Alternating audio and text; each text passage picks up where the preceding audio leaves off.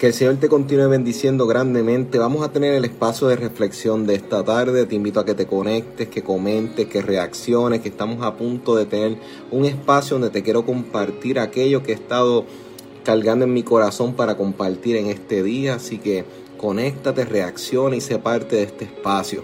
Precisamente te quiero hablar un poquitito sobre ese texto bíblico que dice y que menciona que antes de la caída viene la altivez. Y es algo que es muy pertinente. Es, un, es una frase que resuena y siempre ha resonado grandemente en la vida de las personas. Porque el hecho de su realidad. Antes de la caída viene la altivez. Esa es la realidad. Entonces, cuando nosotros leemos versos como esos, tenemos que reflexionar el por qué. El qué lleva una persona eh, a tropezar, a confiarse, porque en esencia las personas no empiezan de manera arrogante. Pero hay que ver si en nuestra vida, en nuestro corazón, no siempre hay un grado de altivez que tenemos que mirar en nuestra vida, porque hay personas que no es hasta que reciben un grado de poder que entonces muestran su carácter. Hay personas que no se han manifestado de manera incorrecta, que no han mostrado el orgullo, que no han mostrado altivez, precisamente por el hecho de que no han tenido ese poder.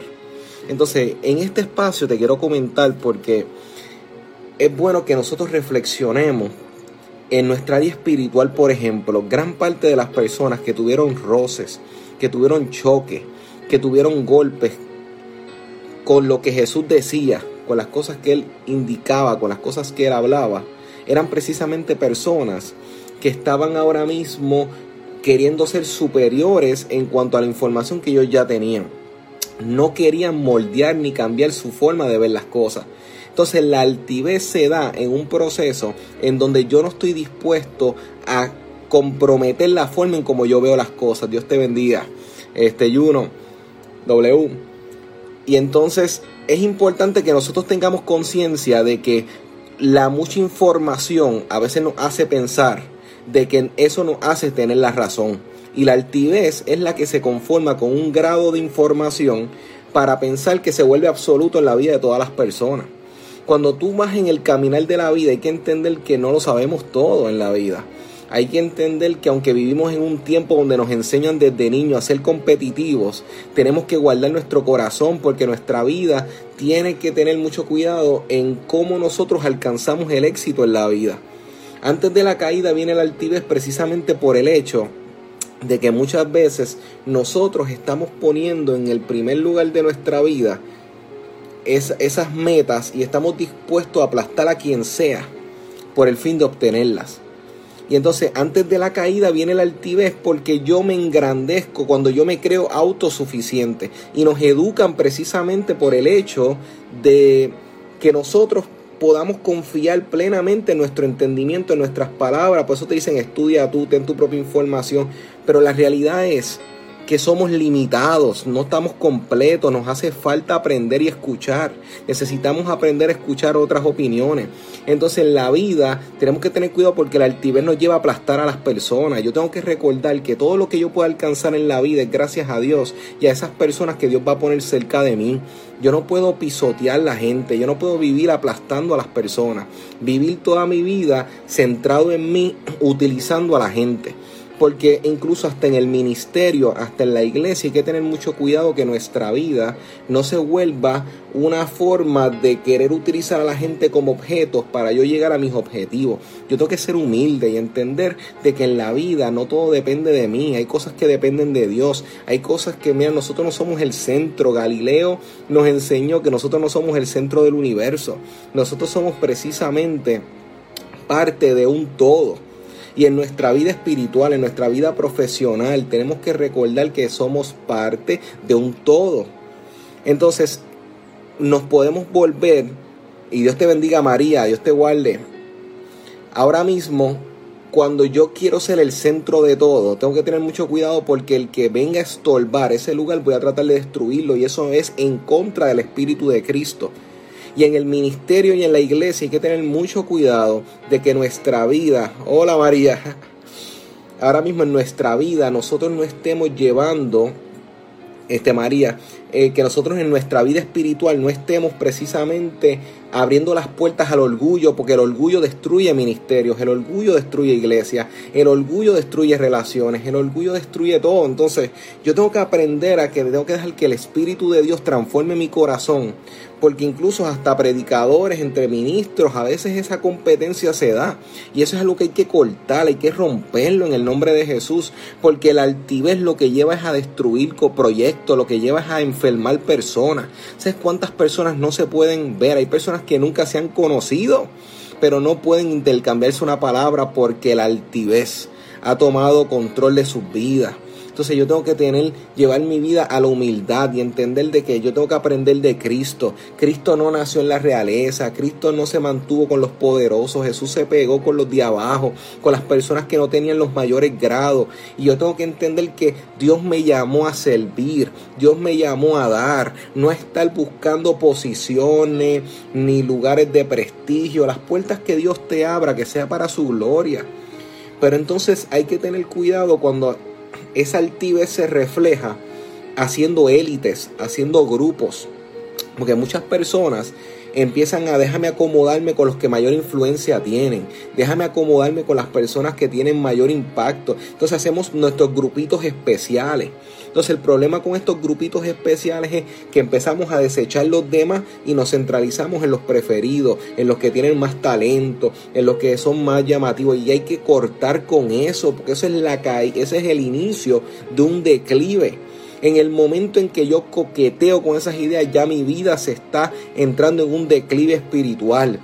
Yo que Dios quite eso de nuestro corazón, que Dios quite eso de nuestra vida y que nosotros podamos marchar y andar conforme a lo que Dios tiene para nosotros, espíritu de humildad, que seamos accesibles, que nosotros podamos, o sea, no tengamos que estar con tantos protocolos y tanta cosa. Hay momentos donde tenemos que volver al, al primer amor y volver a las cosas sencillas. O sea, a medida que pase el tiempo y Dios te dé éxito en la vida, no te vuelvas inaccesible.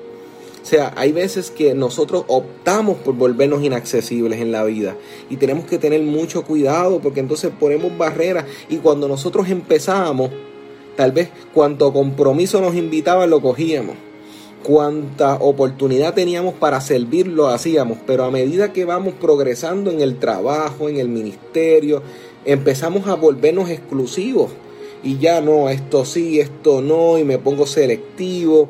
Y hay que tener mucho cuidado porque esto es una balanza, hay que guardar nuestro corazón.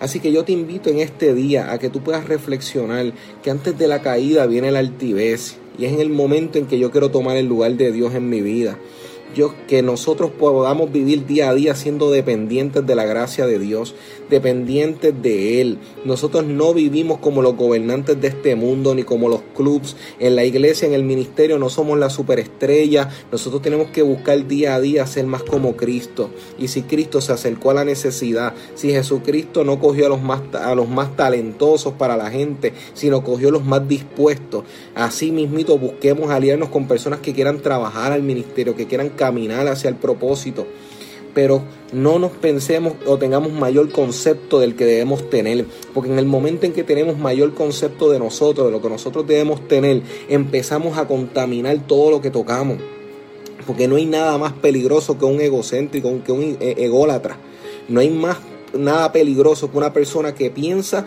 que todo el mundo le tiene que rendir pleitesía. Tú y yo no tenemos que vivir en esa actitud. Nosotros tenemos que aprender a ser humildes. Mientras más tenemos, más accesible. Mientras más Dios nos da, más podemos dar. Y esto puede sonar tal vez hasta para algunas personas trillado, pero es que tenemos un problema graso en el ministerio, en las iglesias. Y es precisamente porque no queremos reconocer esta realidad. no dejemos que las personas nos pongan en pedestales o en lugares donde nosotros después nos caigamos de ahí. No dejemos que la gente nos dañe el corazón. Seamos selectivos con las cosas que escuchamos. Seamos selectivos con las conversaciones. Dios te bendiga, Lisette. Dios te bendiga grandemente. Y entonces, Elise, estamos hablando aquí sobre la humildad en el corazón. Tenemos que guardar nuestra vida, que nuestro corazón no se dañe por los likes, por la gente que nos acompaña, por la gente que nos sigan. Tenemos que buscar día a día ser como Cristo. Yo no sé cuántos pueden decir amén a esto. Necesitamos volver a la humildad. Entender que esto no se trata de opulencia, no se trata de, de exclusividad. Si nosotros seamos cada día más como Cristo. Y entonces yo pregunto si Cristo entrara a nuestras iglesias hoy, ¿cuántos lo pudiésemos tolerar? Si Cristo viniera y se metiera a, nuestros altares, a nuestras iglesias, ¿qué encontraría bien, qué encontraría mal? Tenemos que tener cuidado con no hacer un mercadeo cristiano. En, en, las redes sociales a veces se hace un mercadeo cristiano, se está haciendo mucha... Eh, y, no es que las promociones estén mal, pero es que estamos hablando que hay que tener mucho cuidado con no hacer eh, superestrellas cristianas. La única estrella se llama Cristo, sé que vamos a poner una estrella. No somos, no soy yo, no es el que está al lado. Porque realmente, y, compañero, amigo y amiga que me estás escuchando, si hay algo de la iglesia que a ti no te gusta, muchas veces nosotros somos responsables. Nosotros somos quien invitamos a, este, o los que hacemos la exclusividad y nosotros muchas veces apoyamos a personas que están con espíritus competitivos de división, personas que lo que hacen es predicar eh, contienda, que si como Dios va a humillar a las personas que están al lado tuyo, mira cómo Dios humilla, ¿por qué Dios tiene que andar por ahí humillando gente? ¿Qué tal si dejamos que Dios transforme nuestro corazón para no tener un espíritu tan contendioso? O sea, aprendamos a perdonar, a tener misericordia, a orar por los que nos persiguen. ¿En dónde quedó eso? ¿En dónde eso que Pablo decía numerosas veces? Cuando Pablo decía, oremos por los que nos persiguen, oremos, ¿por qué hay que pedir por tanta venganza? Porque es un espíritu de venganza y de altivez de que me lo merecemos todo. Y vamos a clamar a Dios en este momento para que el Señor nos liberte y rompa en la iglesia, en el ministerio, en nuestros lugares de trabajo, todo espíritu de altivez que lo que está buscando solamente es, mira, el yo, el yo y el yo. Así que en este momento clamamos, Dios de la vida, que tú rompas todo lo que no sea tuyo en nuestro ser, en nuestra mente, en nuestra vida, y que nosotros podamos acoplarnos a, los valores del reino de los cielos de humildad y amor y que podamos caminar en ordenanza, en orden, conforme a lo que tú quieres para nosotros. Estamos en tu cuidado, Dios de la vida, y todo orgullo quítalo de los ministerios, toda competencia remueve eso, porque antes de la caída viene la altivez. Estamos en tus manos, Dios de la vida. Ayúdanos con tu espíritu. En el nombre de Jesús. Amén, amén y amén. Probablemente mañana vamos a hacer la segunda parte de, esta, de este primer evento, de esta primera reflexión. Así que echa mano, reflexiona conmigo y pidamos a Dios que el Señor nos ayude en cuanto a un corazón recto. Dios te bendiga grandemente.